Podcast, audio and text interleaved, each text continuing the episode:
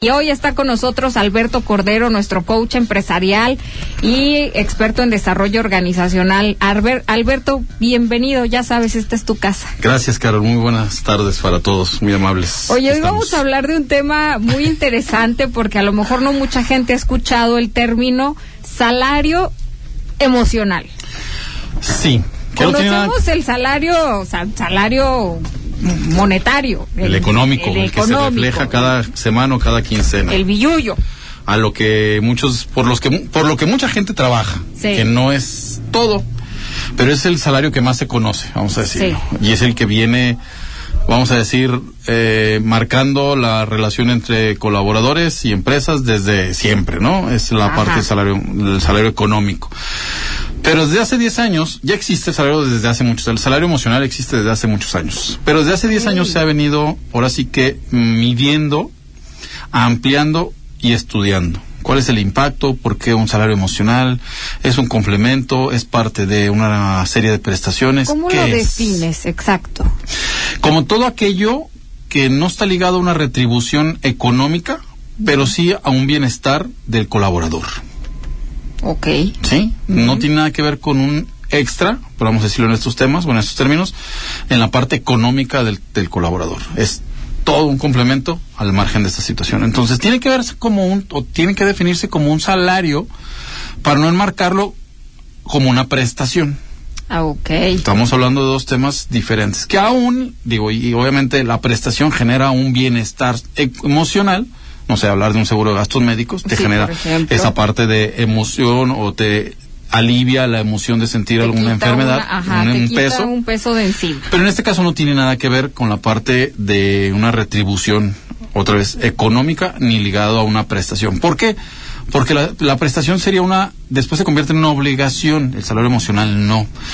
La prestación se da por la organización, el salario emocional o algunas de las actividades que se pueden enmarcar dentro del salario emocional, se pide o se solicita o se dan muchas veces de los colaboradores hacia la empresa. Aquí también cambia en este aspecto. Es decir, los colaboradores son los que proponen algunas actividades que después ligas o se pueden ligar a la parte de un salario emocional, siempre y cuando vaya ligado a un objetivo de la organización. Entonces, sí quise diferenciarlo entre lo que es el salario, eh, un salario emocional y lo que es la prestación, ¿sí?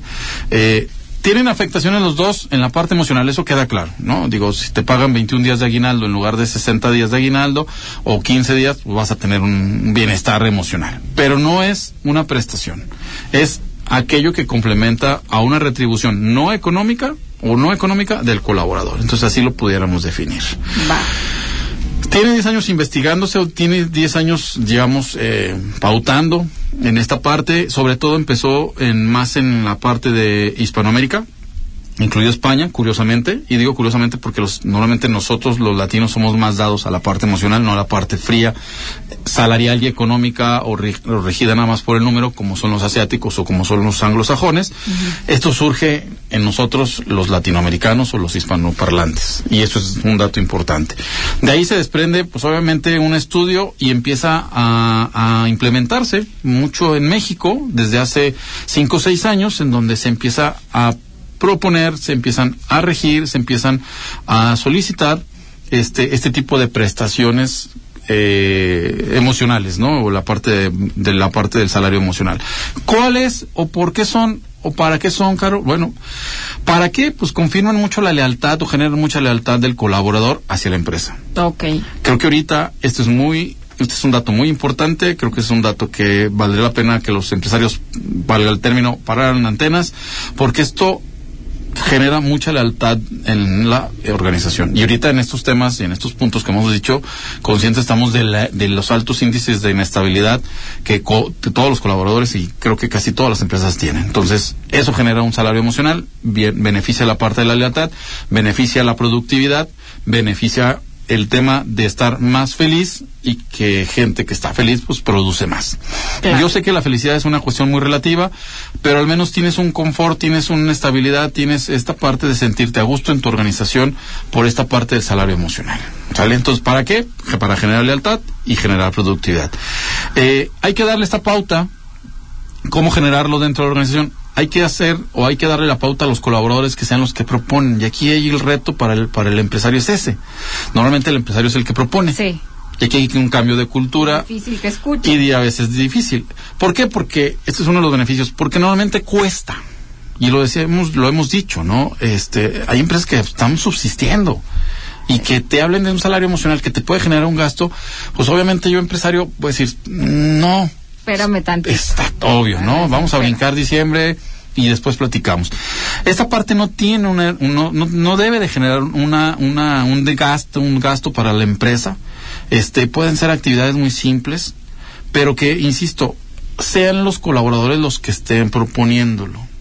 No tiene nada que ver pero sí es el resultado, puede oírse un poquito contradictorio, no tiene nada que ver con la parte de integración, pero sí genera integración. Otra vez, dependiendo las actividades que se pueden. Y ahorita vamos a platicar de algunas de ellas sugeridas que se puedan dar. Nada más para cerrar el tema, no tienen que ser eh, onerosas, no tienen que gastarse, no tienen que tener un gasto sobre, sobre este tipo de salario, sobre las actividades que se puedan proponer. Y, insisto, que sean los colaboradores los que puedan eh, proponer, solicitar eh, este tipo de actividades o de beneficios en el marco del salario emocional. Entonces, ahí va eh, en este tema. ¿Cuáles pueden ser?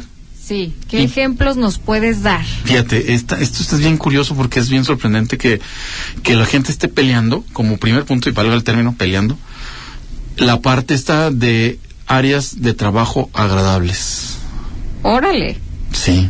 O sea, una silla cómoda, un buen escritorio. La parte de ergonomía que una, tantos... Una computadora que trabaje ágilmente. Sí, que tengas un tapete antiestrés o anticansancio, también te lo están peleando. Es, es curioso, porque cualquiera pudiera pensar... Exactamente, digo, y la luz es algún factor muy importante, la ventilación, la refrigeración. Eso es lo que están peleando, o como una de las primeras indicadores que están peleando los colaboradores. Y otra vez, no te genera un gasto porque es algo que por, por ende en automático deberías de tener. Deberías de tener, sí es cierto. Sí, sí. Están buscando áreas comunes los colaboradores. En algunas empresas sí. Bueno, he escuchado a veces que hasta el que haya café. café, dentro de la oficina. Agua, sí. Fíjate, son cuestiones que, que obviamente se deben de dar en automático y que en algunas organizaciones no se dan por la misma situación de la empresa muchas veces y otras veces por parte de la filosofía de la dirección. Pero eso es lo que están solicitando. Entonces creo que no nos cuesta, cumplimos con un marco regulatorio que también, hablando de un tema de regulación de la Secretaría del Trabajo, también a veces es revisión, este, los altos índices de ruido y todo esto, todo esto lo mide la, la, la, Secretaría.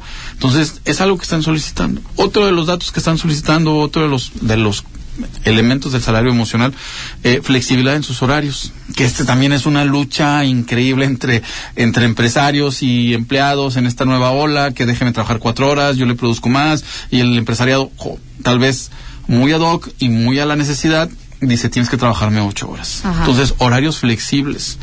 ¿Para qué piden horarios flexibles? Y es muy interesante, para convivir con su familia porque eso te genera una estabilidad y una emoción, de bienestar. Y no nos cuesta como, como, como, patrones o como trabajadores o como directores de las organizaciones. Esa es otra de las cosas que nos está pidiendo.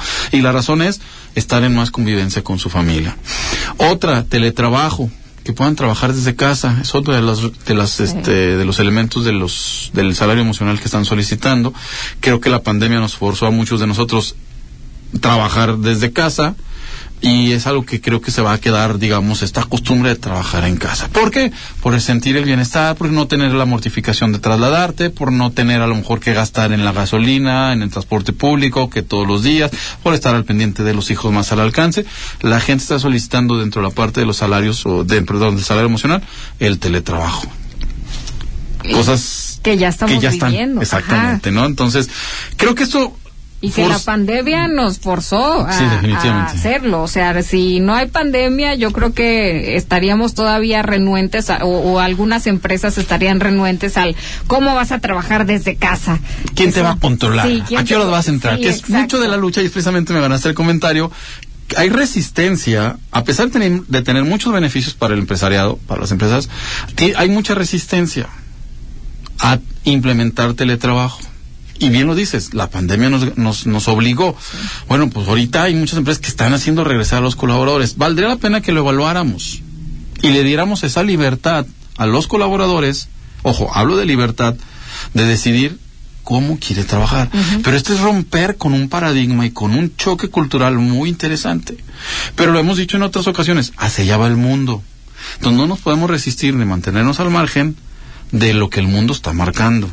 Okay. ¿Por qué? Porque después generamos lo que no estamos buscando, que es inestabilidad laboral. Y en lugar de tener la cuestión del salario emocional, vamos a tener una inestabilidad laboral. Ahorita, a lo mejor después del corte voy a decir cómo podemos implementarlo y para qué vamos a implementarlo. No se trata de decir, ah, de ahora en adelante va, cada quien va a hacer aquí Disneylandia y cada quien va a hacer lo que le dé su gana. No, tienen una razón estos, esta, esta parte del salario emocional y cada una de los, de las sugerencias que podamos ir dando, este, a lo largo de, pueden implementarse, pero con una razón, con un objetivo, que ese es el punto. O sea, sí, vamos a trabajar desde casa, pero ¿cómo?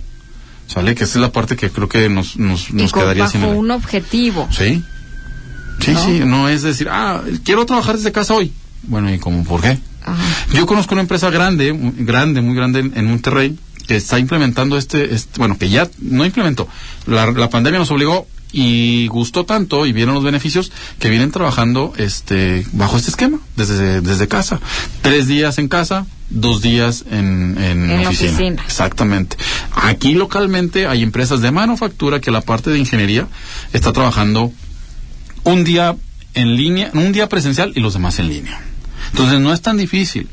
Es más la cuestión de cultural es más cuestión por y tampoco impacta en la productividad yo creo que ese es un, un buen dato y me ganaste. Hoy andas muy puntual, Caro, muy bien. Además que sí estudiaste bastante el tema. Porque uno de los beneficios precisamente de, de, la implementación del salario emocional o del reconocimiento al interior de la organización es esa. La gente se vuelve más productiva. Fíjate. Contrario a lo que pensaría. Contrario a lo que muchos de nosotros podemos pensar. Pero bueno, ya que eh, traemos esa línea, este el trabajo, espacios de ocio dentro de las organizaciones, el cigarrito, este, la gente que quiere salir, aunque sea tomarse un, cafecito, el cigarrito. ¿Qué te refleja? La necesidad emocional de poder convivir con alguien. Área verde, luz, del, hay oficinas que no tienen ni ventanas. O sea, que está totalmente encerrado todo y dices, oye, salir Tiene que ver la naturaleza del trabajo. Digo, no me imagino los lugares donde se guarda el dinero este que tenga muchas ventanas. pero, pero estoy de acuerdo, puede salir y tal vez tener un área de esparcimiento. ¿Qué busca la gente? Convivencia. ¿Qué es la convivencia? Una parte de descarga de toda del trabajo en la parte emocional. No nos cuesta habilitar, aunque sea un espacio. Entonces también está buscando eso la gente. ¿Qué está buscando también la gente? Está buscando el poder pertenecer a lugares de entretenimiento, no como parte de una prestación que ya existen, como club campestres y todo eso, no, sino que haya actividades que, que sean al aire libre, este, estos camping que se están dando, excursiones que se están dando, no nos cuestan muchas de ellas, y la gente puede libremente decidir si tomarlo o no. Sí. sí, ese es un, dato muy importante. Todo este tipo de salario, o toda esta parte de los salarios, de lo que estoy comentando del salario emocional, tienen una característica, tienen muchas, pero voy a mencionar una, es libre. Yo puedo o no puedo pertenecer a esta actividad y esta no me interesa. Participar o no. O no que es también otra de las diferencias con la parte de el de las prestaciones. En las prestaciones normalmente todo mundo entra y tanta, ¿verdad? Ok. Dependiendo del rango, pero todo mundo entra. Acá es libre. Estamos hablando del salario emocional. Ustedes lo tienen, ya nos escucharon, ya saben qué es. Eh, ahorita le estaba preguntando a Alberto qué país tenía como más medido el salario em, emocional y me comentabas, Alberto, que... España es uno de los países que más ha medido de hace 10 años para acá, como lo comentábamos hace ratito, la parte del salario emocional ha elevado su productividad este, España por diferentes factores, obviamente, no solamente la parte de la implementación o la de la medición del salario emocional. Y te comentaba que incluso hay una propuesta de, de, elevar o de aumentar los días de vacaciones durante el verano, que es una de las fechas que el español te pelea muchísimo, así como el latinoamericano o el mexicano te pelea como los días de, de, de Navidad y de Año Nuevo, te pelea muchísimo como para no cargar más de trabajo. Incluso mucha gente tiene la costumbre de salir este, en esos días ¿no? Entonces, sí, es España uno de los países que más te mide este, este indicador. también me comentabas que el salario emocional tiene que ver con la familia o el, el integrar a las familias. Esa es la palabra correcta, Caro. El salario emocional busca integrar a la, a la familia, ya que son actividades, o puede haber algunas actividades como el esparcimiento, que también se pueda que también puedan este, compartirlo las familias. Y creo que de esta manera se complementa perfecto la parte de la emoción de este salario o salario emocional una vez que sumas a una de las partes más importantes que todo ser humano tiene. Y si funciona. ¿Qué actividades puede ser? Mira, eh, como mar, como un punto de referencia, salir al campo este y que sea parte o que se invite a la familia, ¿no? Porque a fin de cuentas hay que ser claros. Somos colaboradores pero seguimos siendo seres humanos. y dentro de ser, ser, un, ser un ser humano, pues estamos obviamente que hay una familia este, a la cual estamos integrados. Y el salario emocional busca integrar también a la, a la familia. Esparcimiento en el campo puede ser uno. Dos, eh, hay empresas, y esto lo vienen haciendo ya algunas organizaciones, que abren lo que es el open house de sus de sus instalaciones, ¿no? Entonces la empresa, los colaboradores, más bien, los colaboradores invitan a sus familias, ah. hacen un recorrido por las instalaciones, las, em, la gente, los hijos, sobre todo los hijos, llegas y dices, ah, mira, aquí trabaja tu papá, o aquí es donde estoy sentado, y para los hijos es una carga muy importante. Se sientan en la silla donde papá está, y obviamente como papá, pues te sientes orgulloso de poder estar allí, este, al menos que ver la cara a tu hijo de que estás este, en ese lugar. Es, eh, es otra he escuchado de el día donde van padres e hijos a la oficina, por ejemplo, y conocen esto. Otro día donde se puede llevar a la mascota. He visto en Estados Unidos que hay empresas donde lo permiten. Exactamente, ¿no? Entonces, otra vez decíamos, ay, no me hables de salario emocional porque me cuesta. No, esta parte del salario no nos cuesta, ¿sale? Entonces, habría que implementarlo, así como estas ideas que hemos propuesto, que hemos comentado, puede haber la que más se le pueda, valga el término, acomodar a la organización. Nada más que lo, quería, lo quiero cerrar con, con lo siguiente, Carol. Sí hay que implementarlo, pero vamos a hacer un, como te decía ahorita, con orden. ¿Cómo y para qué? Bueno, buscamos reafirmar la lealtad de la organización, del empleado a la organización ¿Cómo lo implementamos? Bueno, hay que hacer no ideas y que se queden en el aire, sino habría que hacer un proceso, un proyecto, habría que hacer algo que se quede por escrito. Algunas de las características, lo decíamos ahorita, de, de, este, de este salario es que es, primero tiene que ser libre, tiene que ser propositivo, ¿sí? de los colaboradores hacia la organización. No estoy diciendo que la organización no pueda proponer nada pero normalmente son este las, los, los, colaboradores lo que lo, están proponiendo. Tres, que sea creativo. Cuatro, este que tenga diferentes vertientes. A lo mejor eh, hoy no lo vamos a llevar a cabo y lo hicimos nada más una sola vez. Hoy visitamos, no sé, la cueva de las iglesias en este camping que hicimos, pero la semana que entra nos vamos todos a subir Vizcaya. Sí, o sea, que tenga esa diversidad, que sea colaborativo.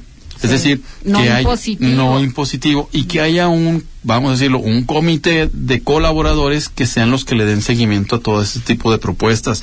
No es una carga tampoco ni administrativa ni para el de recursos humanos eh, la implementación de estas medidas.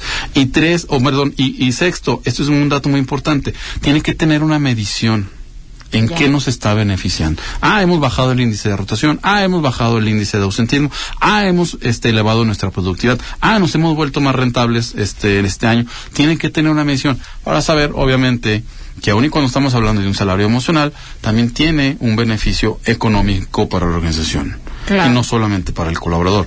En esta, de esta manera, equilibramos las dos fuerzas de, la relación trabajo y, este del trabajo y los dos estamos ganando precisamente. Entonces, cada vez o cada que, que queramos implementarlo, hagamos algo por escrito que sea colaborativo y que sean los participantes, los colaboradores, este, los que lo lleven a cabo. Perfecto, pues Alberto, te agradecemos mucho tu colaboración, ya sabes, como cada miércoles en la mesa Promillennial, aquí está eh, abierta la puerta y la mesa para la discusión. Pero antes de irnos, te agradezco mucho. Al contrario, gracias a ustedes. les tengo una recomendación porque